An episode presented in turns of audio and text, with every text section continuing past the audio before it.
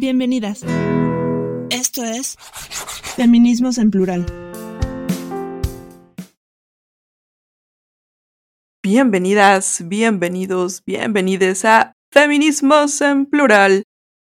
Hoy ya regresamos las dos porque sí, ya teníamos ratito de estar separadas, cada quien por su lado haciendo entrevistas. Entonces, pues felices de poder regresar a compartir estos micrófonos. ¿Qué onda, Fer? ¿Cómo andamos?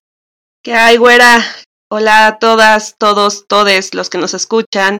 Aquí Fernanda con mi queridísima amiga Liliana y haciendo un programa que hemos querido hacer desde hace un tiempo porque las dos somos un par de ñoñas y nos gusta estudiar y disfrutamos estudiar. Pero muy ñoñas. Muy ñoñas, la verdad.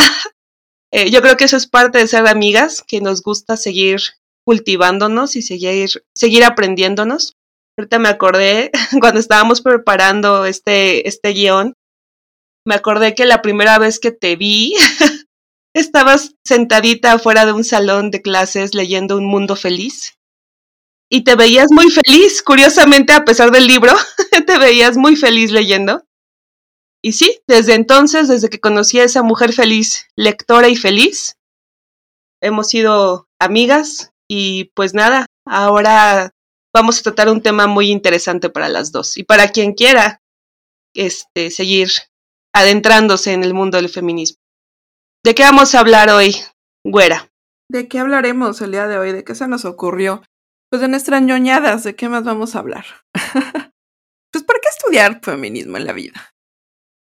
Pareciera en el mercado laboral y lo que nos enseñan en la vida que pues estudiar género y sobre todo el feminismo pues sí es algo que no está como muy planteado desde el punto de vista pues de la educación, de la educación pública, de la educación privada, de la educación básica, ni se diga. Y pues bueno, voy a, voy a empezar diciendo esto. En México no tenemos una, una educación feminista a niveles más allá del posgrado. Sí tenemos que irnos a posgrado, pero pues sí, o sea, tenemos que empezar por eso, pues estudiar o no estudiar el feminismo y qué implica eso de estudiarle el feminismo. Entonces, con eso, con eso queremos platicar hoy, de eso queremos, uh, pues, contarle nuestra triste experiencia, no, no es cierto, la muy feliz experiencia de haber estudiado género, de habernos adentrado en este mundo académico del estudiar género, porque aunque no lo crean, aunque nos escuchemos de repente medio perdidas en la inmensidad de la nada, pues sí le hemos entrado a las aulas de esto de, del feminismo y a las aulas de esto de la, pues del género y de todos estos temas relacionados. Entonces, pues eso es lo que queríamos contarles el día de hoy. Queríamos platicar y, y pensar hacia dónde movernos y empezar con esa pregunta. ¿Vale la pena estudiar género o por qué estudiar el feminismo? Yo discrepo, estimada amiga. No, no siento que estemos perdidas, llevamos casi una década marchando, una década leyendo. Yo creo que más, inclusive éramos feministas aún antes, aún antes de nombrarnos. Inclusive yo, yo me iría hasta la etapa de niñez, ¿no? De, cómo vas cuestionando la vida y demás. Y ahí te, te, planteas un punto, ¿no? Ser autodidacta o profesionalizarte en, en algo que te apasiona. En lo personal, yo entré a estudiar estudios de género, este, por ahí tengo una especialidad, por un asunto de personal, ¿no? Casi, casi terapéutico. Dije, bueno, ¿y si la familia feliz no es? ¿Y si el, el amor de mi vida no se da? ¿Qué más puede hacer una mujer para sentirse plena, para sentirse feliz? ¿Por qué no seguir estudiando? ¿Por qué si la licenciatura no me dejó lo que yo necesitaba para ser una profesional exitosa o plenamente exitosa, ¿qué más puedo seguir estudiando? Entonces, cuando yo descubrí el posgrado de Flaxo México, me, me di a la tarea de, investigar ¿no? diferentes opciones de programas de posgrado. Muy bien lo dijiste, amiga. Eh, se pueden estudiar talleres, cursos, diplomados en México, pero como una carrera como tal no hay una oferta académica. Tienes que esperarte a las especialidades, a las maestrías, a los doctorados para certificarte.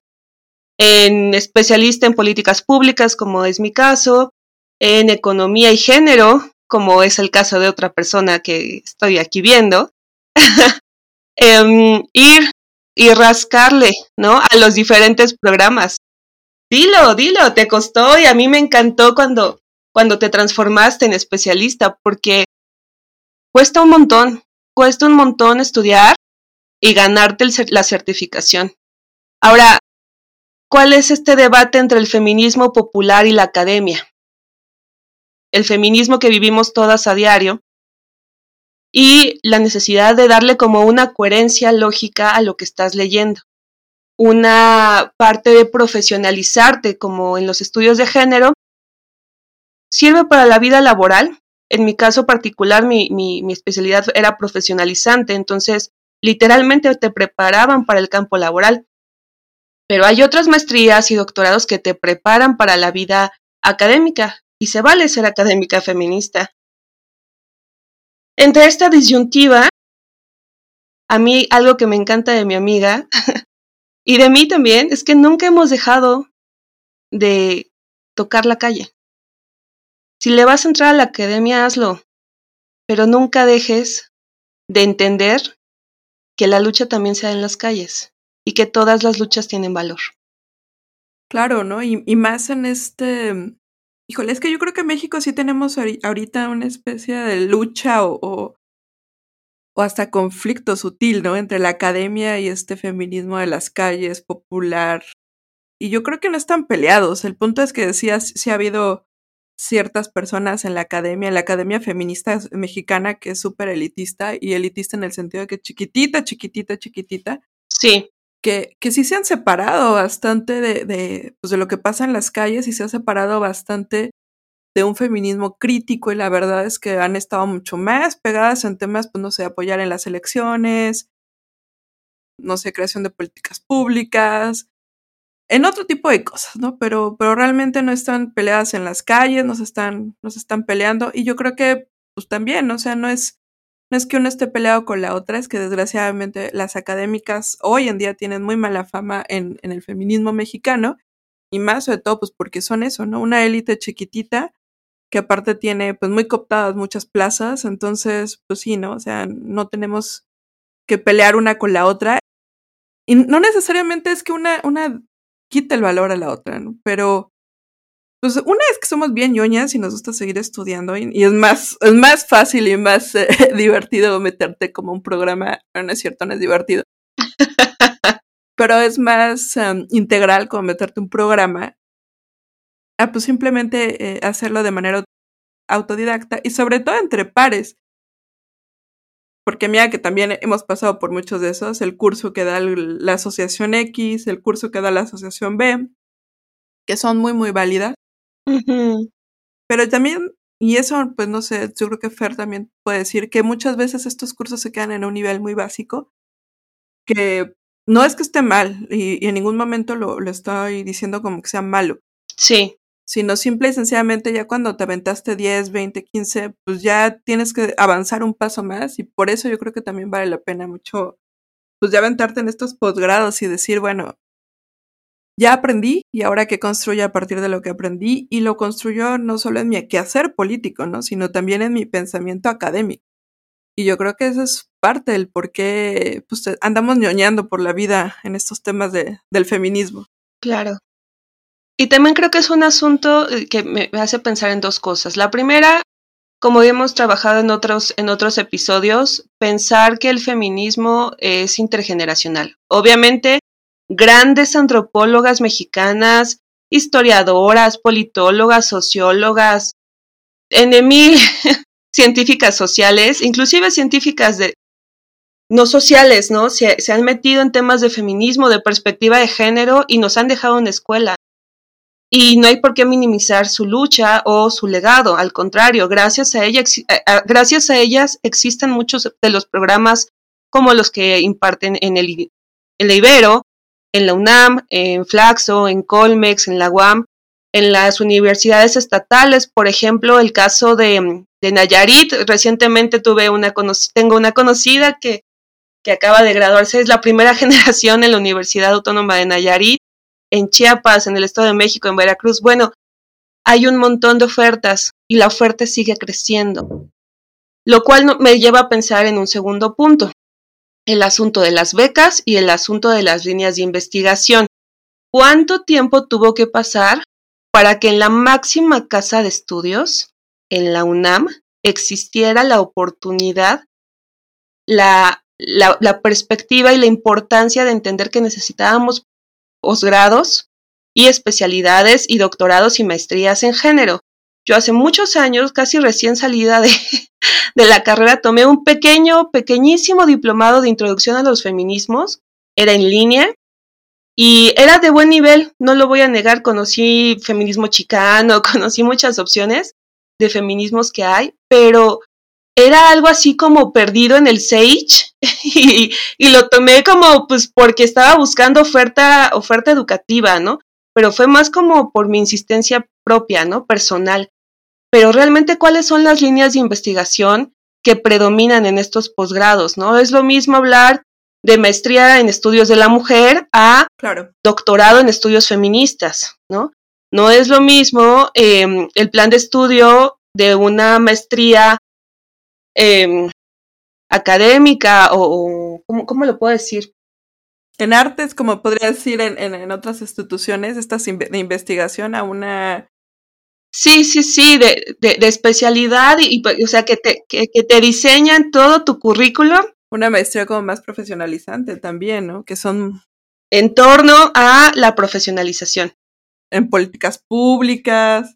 O en torno a la academia, ¿no? Lo que quieren es ver cuántos publicas y qué publicas. Inclusive las líneas de investigación, estas nuevas propuestas de la UNAM que traen de nuevas masculinidades y teoría queer, pues chido el viaje, ¿no? Como quién está armando atrás los currículum, qué es lo que quieren que aprendas y para qué. En cuanto a la oferta privada, inclusive la pública, ¿no? Con estas oportunidades del CONACIT. No sé si los posgrados en la, en la UAM y en la, y en la UNAM y en las estatales contemplan becas CONACIT, realmente lo desconozco. Pero en las privadas, muy bien lo dijo mi, mi compañera, es una élite. Y las poquísimas que, que no tenemos dependientes económicos y que decimos, órale, en lugar de irme de viaje o en lugar de comprarme el vestido o en lugar de, de, apoyar o, no sé, hacer mil cosas con tu dinero, me voy a pagar una especialidad, terminas invirtiéndole bastante dinero, bastante dinero porque no solamente es la colegiatura y la inscripción, son los libros, son los, los congresos, son los eventos, son hacer el cafecito, el lobby, bueno, es realmente una súper demanda de tiempo, de energía, de dinero, que te habla mucho de cómo se ha ido eh, diversificando la oferta real. Ahora, en cuanto a lo que te ofrece el UNAM, insisto, especialidades de, en género y derecho, en economía, como en el caso de, de mi compita la Lili, y, ahí, ahí ¿qué, ¿qué, observas, Lili? ¿Qué, qué, qué puedes observar de los perfiles de las mujeres que entran a este tipo de especialidades? Mira, primero que nada es el tema de para qué te, te metes. Yo estuve en la economía, que es una súper, una de las mejores, me atrevo a decir, pero chiquitita. Y las que entran, muchas están ahí para titularse, es decir, por opción de titulación. No es necesariamente que estén buscando realmente una profesionalización en el feminismo. Y las otras que están ahí traen un perfil bárbaro, o sea, traen ya mucha crítica y se están metiendo porque saben que se están dando el gusto de meterse. Y es un dulcecito en la vida y las vas a encontrar ahí, no sé, eh, sin, sin ser peyorativa, pero sin estar echando la hueva, o sea, van a ser perfiles que van a estar en la media de su tiempo libre, lo van a dedicar a eso. Y la verdad es que para este tipo de personas es un dulcecito, es un es un, pues una cosa que se saborea en el sentido que son de las pocas cosas donde realmente te vas a sentar a hablar de feminismo, te vas a sentar a hablar de, de, economía, te vas a sentar hablando de cosas. Entonces es, es, como muy, muy interesante porque te vas a topar con esas dos caras de la vida.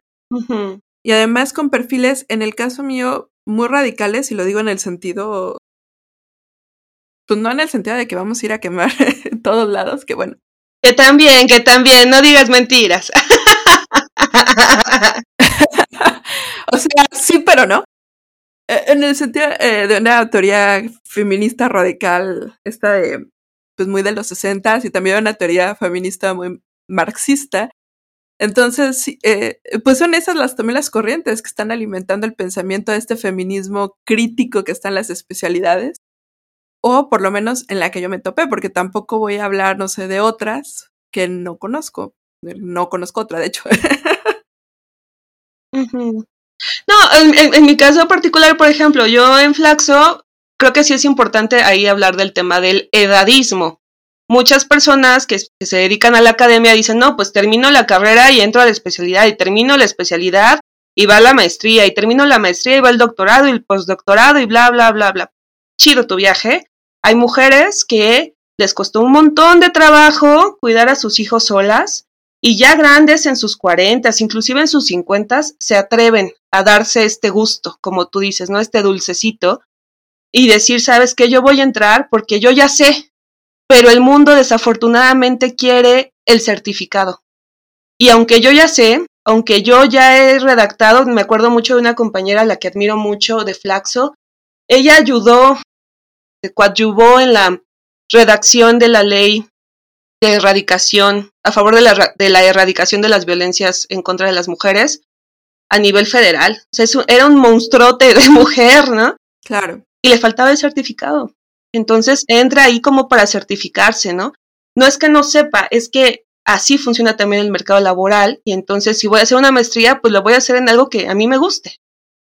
Eh, eso por un lado. También por otro, el tiempo que tienen las mujeres en edad reproductiva después de terminado la carrera para, para poder dedicarle a los estudios. Yo recuerdo muchas que eran madres solteras o veo, recuerdo mucho a, unas que de plano dijeron yo no voy a tener hijos, lo cual se vale perfectamente, pero sí te hace pensar qué tipo de mujeres alcanzan este nivel de grados de estudio. Sí, claro, Fer, y de hecho hay algo como criticable, brutalmente criticable a los, a los programas de estudio, es que pues te meten mucho esta idea de la interseccionalidad y que tengas en cuenta, por ejemplo, los temas que estás diciendo, que pues que hay unas que, pues no sé, que el ser mamá te come el tiempo, que sabes que las mujeres ganan menos. Es decir, todo eso lo ves en el, en el, en el bendito plan de estudios, en el que quieran, ¿eh? O sea, no te estoy diciendo desde la institución más privada hasta la institución pública, pues te va a enseñar eso. Lo más básico. Pero del otro lado, desde un lado de la construcción institucional, hay cero empatía, cero empatía para la construcción de becas, para la construcción híjole, de tiempos más flexibles. O sea, eso sí es como muy, muy contradictorio e interesante de las academias. Pero bueno. Ahí el asunto también un poco choca con, con la cuestión de la eficiencia terminal de algunos de los programas. En la mayoría obviamente te van a pedir tesis. En las especialidades es casi siempre un trabajo final, no necesariamente una tesis, dependiendo el espacio educativo. Pero en maestría y doctorado hacer una tesis es otro nivel. Realmente es otro nivel de esfuerzo intelectual. Lo decimos con toda, con todo conocimiento de causa. Es muy cansado, es extenuante. Y si tú tienes al marido, al niño, al, al papá enfermo, créanme que no está tan fácil. Por una parte, por otro, becas excepcionales a mí me tocó ahí en, Flaxo que tal cual, ¿no? Se le otorgaron a la, beca que estaba, la única beca que estaba disponible fue para una mujer que llevaba más de, no, no les miento, 20 años trabajando en, en, cuestiones de activismo a favor del derecho a decidir. Y ahí es cuando dices, no, pues claro, esta mujer se la ha ganado a pulso la beca. Ahora, en cuanto a eficiencia terminal, insisto, los posgrados te sirven para organizar tus ideas, para conocer otros puntos de vista, para socializar tus conocimientos y sobre todo para actualizarte en muchos temas que tú desconoces. Sin embargo, no es lo mismo el nivel de consolidación de algunos programas de las grandes casas y los con grandes presupuestos, grandes academias con grandes presupuestos, a lo que se está haciendo en los niveles estatales. Creo que sí es importante reconocer el esfuerzo de nuestras amigas, hermanas colegas que de alguna manera están sacando adelante el, programa con, su primera generación y a la vez están siendo como, como un poco el conejillo de indias, ¿no? De la propia institución, Porque así empiezan los programas académicos. Los programas de excelencia se construyen a lo largo del tiempo, no es algo que emerge, pum, se acabó. No, así no funciona. Eh, a nivel licenciatura, yo me he encontrado, hice una investigación al menos en la UNAM, y hay una que otra clase. Sí, materias. Asignatura, medio perdida por ahí, que no necesariamente alcanza a abarcar la complejidad del movimiento, obviamente, pero eh, así como, bueno, yo en mi caso en la UNAM encontré en Facultad de Arquitectura, una de muy reciente creación, ah, eh, también encontré algo, algunas, esta lógica, ¿no? De la transversalización de, de la perspectiva de género, se supone que tiene que atravesar todos los programas y hay muchos programas donde... No lo ves. Pues no, así no funciona, ¿no? Entonces, la profesionalización y el convertirnos en académicas sirve para muchas cosas, pero en nuestro caso personal tiene que tener una repercusión en la sociedad. Si tú eres investigadora, perdón, comparte tu conocimiento, haz difusión. No solamente te quedes en la parte de eh, redactar un artículo. Acepta, acepta que hay personas que pueden saber más de un tema o de otro tema, pero que lo que tú sabes tiene un valor darnos ese valor de publicar, darnos ese valor más allá de la tesis. O sea, la tesis es un monstruo que nos aterra durante toda la maestría, todo el doctorado. Date la oportunidad de hacer artículos de difusión, no necesariamente académicos. O sea, de verdad, entrenle a las revistas cotidianas. En la mañana platicaba con, una conocida los boletines estudiantiles, por ejemplo, los periódicos estudiantiles, las mini columnas en el, en el periódico casero que tienes con tus amigas. Todas esas cosas, inclusive, de muy recientemente he encontrado talleres así que están dirigidos por, por maestras y por especialistas en estudios de género. Qué padre. Qué padre que lleven su conocimiento a personas que quizás no les interesa hacer un, una maestría, pero sí les interesa saber más sobre, no sé, ecofeminismo, anarcofeminismo, eh, feminismo liberal, feminismo aplicado a los derechos. Yo me acuerdo mucho el Observatorio de Género de hace unos, creo que es de la UNAM. Sí, de la UNAM. Recibió más de 22 mil solicitudes, ¿te acuerdas? Más de, de, de 22 mil solicitudes para entrar a un curso sobre derecho y violencias de género, cómo defenderte. Ese es el hambre que tenemos las mexicanas por conocer más. Trascendiendo el, el nivel nacional, cuando estudias en el extranjero, ¿alguien ha buscado oferta en el extranjero? Yo conozco a alguien que sí. Esta es la pequeña Lily. Sí, no, el extranjero es distinto. Es que les voy a decir la verdad. Nosotros arrancamos con una severa discrepancia o, desventaja contra el extranjero y es que nosotras no podemos estudiar la licenciatura en género. Ese es el primer gran problema. No podemos estudiar la licenciatura en género porque en México no hay licenciaturas en género. Entonces, pues entramos con un... Pues sí, con una licenciatura y un currículum que carece de eso. Y luego cuando nos topamos en el extranjero, pues tampoco las temas de investigación van a ser iguales. Y... Híjole, es que hablar del extranjero es... Eh, si hablar de México es grande, en el extranjero es brutalmente enorme. Y empiezan las preguntas, ¿hacia dónde te mueves? Porque, sobre todo para hablar como del extranjero, pues dices, bueno, siempre tenemos esa cosquillita de, de que lo que nos venden las películas, ¿no? De Estados Unidos y la liga, y yo qué sé, que quiero acabar en Harvard o, o no sé, estas universidades famosas que tienen muy buen marketing. La verdad es que es más marketing que otra cosa, pero pero sí, no empiezas con estas preguntas, ¿no? De hacia dónde en el extranjero y por qué lo quiero en el extranjero. La verdad, para ir a estudiar género en el extranjero, no sé, a mí se me antoja. como ese dulcecito que se te antoja. y lo digo como el antojo de. no sé, Argentina. España, Argentina, Colombia, son unos monstruos. Exacto. Argentina y España, o sea, en temas de género, Colombia no tanto, pero sí Argentina y España son monstruos en, eh, en temas de género. La verdad sí nos comen a México, pero sabroso, sabroso. Ajá. Y ya moverte fuera del ámbito latinoamericano, aunque yo sé que España no está en Latinoamérica porque Pero bueno, ya hablaremos de eso. Pero es Iberoamérica. Pero es Iberoamérica y a veces está más en Latinoamérica que en Europa. Cuando nos movemos de esos ámbitos, pues ¿para dónde moverse? Y siempre está ahí el tema del idioma, que si es un señor tema, un señor tema, porque también, y lo voy a decir tal cual, en la construcción del género que tenemos, sobre todo las luchas que tenemos en Latinoamérica, tienen que ver mucho con el, con el lenguaje. Decir mi cuerpo, hablar con el lenguaje inclusivo, estas reapropiaciones del propio lenguaje, por ejemplo, decir era antimonumenta, tiene una connotación distinta que si lo cambiamos al inglés, al alemán, al francés. Porque además nuestras luchas están en otro tiempo. En otro momento y en otros contextos. Exactamente. Entonces, igual si a ti te interesan, en mi caso, ¿no? Me encantan a mí los movimientos sociales urbanos, pues yo necesito saber qué tipo de movimientos sociales urbanos me interesan, en qué tiempo y en qué momento, pero si a mi amiga le gusta la cuestión cultural de cómo se está construyendo una nueva cultura feminista en el espacio público, pues debe pensar cuáles son sus opciones. Ahora, cuando consideras buscar un posgrado en el extranjero, está la cuestión económica. Sí. Conseguirte becas.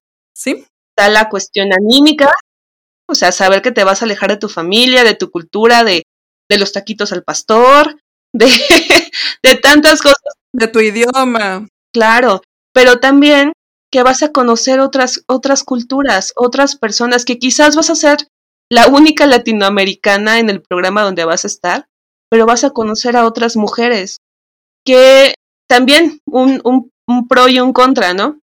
Si eres una mujer soltera y no le rindas cuentas a nadie, pues igual te vas con toda la alegría de la vida a estudiar a otro país. Pero si tienes hijos, o si tienes marido, o si tienes eh, pareja, un padre enfermo, o lo que sea, eh, está cabrón, ¿no? Es, otro, es otra forma de pensar. ¿Cuáles son nuestras prioridades? ¿Cuál, qué, qué, ¿Qué es lo que debo buscar en el extranjero cuando me voy? Claro, son, es que es muchas cosas, o sea, temas administrativos, pues sí es una lata. Temas económicos también es una lata. No, o sea, vamos a ser honestos y lo voy a decir tal cual, ¿no? O sea, hoy en día el gobierno mexicano no te va a apoyar. Quizás en algún punto en el an anterior hubo posibilidades de becas y acuérdense que esas becas son para universidades de muy alto prestigio y esas universidades de muy, muy alto prestigio, como esas que les comentaba, que tienen muy buen marketing, necesitas un muy buen currículum y un muy buen, una buena carta de recomendación. Uh -huh. Y las personas que tienen esas dos cosas, pues en realidad puede que ni necesiten la beca. Exactamente. Pero si tú, señora de pie, si tú, chica de pie, o sea, quieres entrarle a este tipo de universidades, pues no vas a hacerlo. Tienes que entrarle a otro tipo de universidades y para esa universidad no hay becas. Entonces tienes que buscar becas más bien locales o con otras instituciones, o sea, España. En la propia universidad que te va a recibir, ¿no? Ajá, y también pues el tema COVID si le has apegado al tema de financiamientos. Ajá, tienes que buscarlo en los países o en las universidades que vas a buscar y además tienes que como vincular tu tema de investigación a lo que ellas están buscando. Y voy a decir honesto, lo que se investiga en México es bien complicado porque aparte no tenemos una... Sobre todo cuando te vas a nivel maestría, ya a nivel doctorado está mucho mejor, pero sobre todo cuando te vas a nivel maestría no tenemos muy bien definido un pensamiento... No es que no tengas un pensamiento feminista, pero voy a decir un pensamiento de investigación en el género y en el feminismo. Es bien complicado. Porque una cosa es que tú lo tengas en, no sé, en sociología, en antropología, y otra cosa es cambiarlo en ciencia política, como fue mi caso, y aventarte ya el género no es tan nada sencillito. Y aún más cuando estás en dos momentos distintos. O sea, ahorita en Latinoamérica andamos con un tema de movimientos bueno, sí, con de movimientos sociales, de un confrontamiento frontal con la policía, de un de una construcción de un feminismo muy radical que va a luchar por temas de educación sexual, que va a luchar por temas del alto a la violencia, pero si tú te mueves a Estados Unidos, si te mueves a Canadá, si te mueves a cualquier otro lado, el tema es distinto. O sea, en México son, son otras agendas. Por ejemplo, el tema de la militarización. En México lo podríamos estar analizando, no sé, por temas, no sé, como de, pues qué mala militarización y va, cuáles son las, ajá, el tema de la seguridad. Son otras agendas. Ajá, y aparte, o sea, vamos a ponerlo que desde perspectiva de género, a lo mejor lo estaríamos investigando de cómo nos afecta, no sé, en el tema de violencias hacia las mujeres por parte de los cuerpos eh, militares, etcétera. Desde el tema de la seguridad, ¿no? O sea, como ciudadanía en general, pero no necesariamente con perspectiva de género. Y en el tema, no sé, a lo mejor te vas a Canadá, a Reino Unido, y ahí el tema de la militarización sería, bueno, ¿y cómo están las mujeres dentro de las fuerzas militares? ¿Cómo les va a las veteranas de guerra cuando salen? ¿Cómo tienen el acceso a los puestos de trabajo dentro eh, de una cuestión militar? Que digo, también deberían, deberíamos estudiarlo en México, ¿no? No estoy diciendo que no, pero la prioridad no está ahí. Ajá, no, probablemente sí los estarían estudiando alguna que otra persona, pero no es un tema 100% dentro de nuestra agenda, ¿no? Acá tenemos otros problemas. Otras prioridades. Cada, cada, cada región tiene sus problemas y le da prioridad de atención a cada uno de los problemas. No es minimizar o maximizar un problema, simplemente lo construimos diferente. Ahora, algo que dijiste muy cierto, a mí en eso sí yo creo que es muy importante reconocer el trabajo que han hecho en la UNAM. No voy a decir rectoría, porque rectoría se cuece aparte. y muchas instituciones se cuecen aparte al interior del UNAM, pero el CIEG ha avanzado muchísimo, nos ha, nos ha brindado muchas opciones a las que llegamos a estudiar en la UNAM en materia de cómo hacer investigación feminista, cómo hacer investigación seria. Hace unas semanas, eh, creo que fue la semana pasada o antepasada, escuché al, a, no recuerdo es que tiene un nombre súper, ah, porque además impronunciable su nombre, pero bueno, quien dirige el programa de igualdad de género en UNAM, estaba en una reunión con, gente de otras universidades y francamente presentó un muy buen avance en, términos de, de, avance sectorial, ¿no? De cómo van avanzando en cada cuestión de las escuelas y demás. De fondo, lo que estamos viendo es una respuesta institucional a un problema de género que que se identificó y se reconoció a partir de la movilización estudiantil y a partir del empuje de muchas generaciones de docentes, de estudiantes y de trabajadoras que dijeron, ya no más, ya estamos cansadas. Entonces, con ese reconocimiento, la UNAM tuvo que acomodarse, tuvo que empezar a dar respuesta en cuanto a programas institucionales y a generar una oferta educativa real. Acorde. Exacto, acorde a los tiempos. Insistimos, cuando nosotros estudiamos la licenciatura hubiéramos dado de brincos, sí. de felicidad, de haber podido encontrar una maestra que por lo menos en la intimidad de un salón de clases dijera abiertamente soy feminista. Sí. Eso no nos pasó a nosotras. Nosotros descubrimos que, que era, o sea, ya podíamos ponerle nombre después, después de la universidad, porque la, eh, dentro de la licenciatura nunca vas a encontrar algo así. Las nuevas generaciones de maestras y algunos que otros varones están intentando por lo menos deconstruirse. Y eso creo que es algo muy importante en la universidad. Claro, y es, es interesante. Y, y yo creo que la, la, gran virtud de eso, ¿por qué estudiar género? Va a ser ese, encontrar y deconstruirte y empezar a ponerle nombre a todas estas historias que tenemos y también entender, híjole, es que el feminismo es riquísimo en su pluralidad y entender esas pluralidades. Y de hecho, una de las grandes virtudes de estudiar en el extranjero es que aprendes que hay otras formas de construir el género a razón de la raza, que no es lo mismo que en México, de, desde África, la India, Japón, Corea. Fascinante porque te ayuda a entenderte mejor desde tu propia, desde tu propia particularidad, ¿no? Como decía eh, Patricia Hill Collins, siempre que se piense en lo local hay que pensar en lo internacional y cuando se piensa en lo internacional hay que pensar en lo local. Entonces, eso es maravilloso. En fin, pues como se darán cuenta, somos unas apasionadas y súper ñoñas. Nos encanta la escuela, pero ojo, siempre con el pie en la calle, siempre conscientes de qué mundo vivimos y que la precariedad laboral es otra historia. Una cosa es lo que te gusta estudiar y lo que te apasiona y otra cosa es a qué te dedicas en la vida cotidiana. Eh, no sé con qué te gustaría cerrar, amiga mía. Ah, y pues cerraría yo con que soy muy feliz estudiando género. A días, también es muy doloroso en otros días.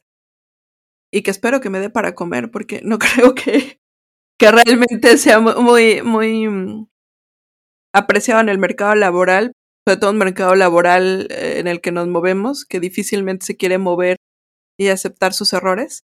Y aceptar sus errores implicaría moverse en temas de feminismo y de género y empezar a mover engranajes.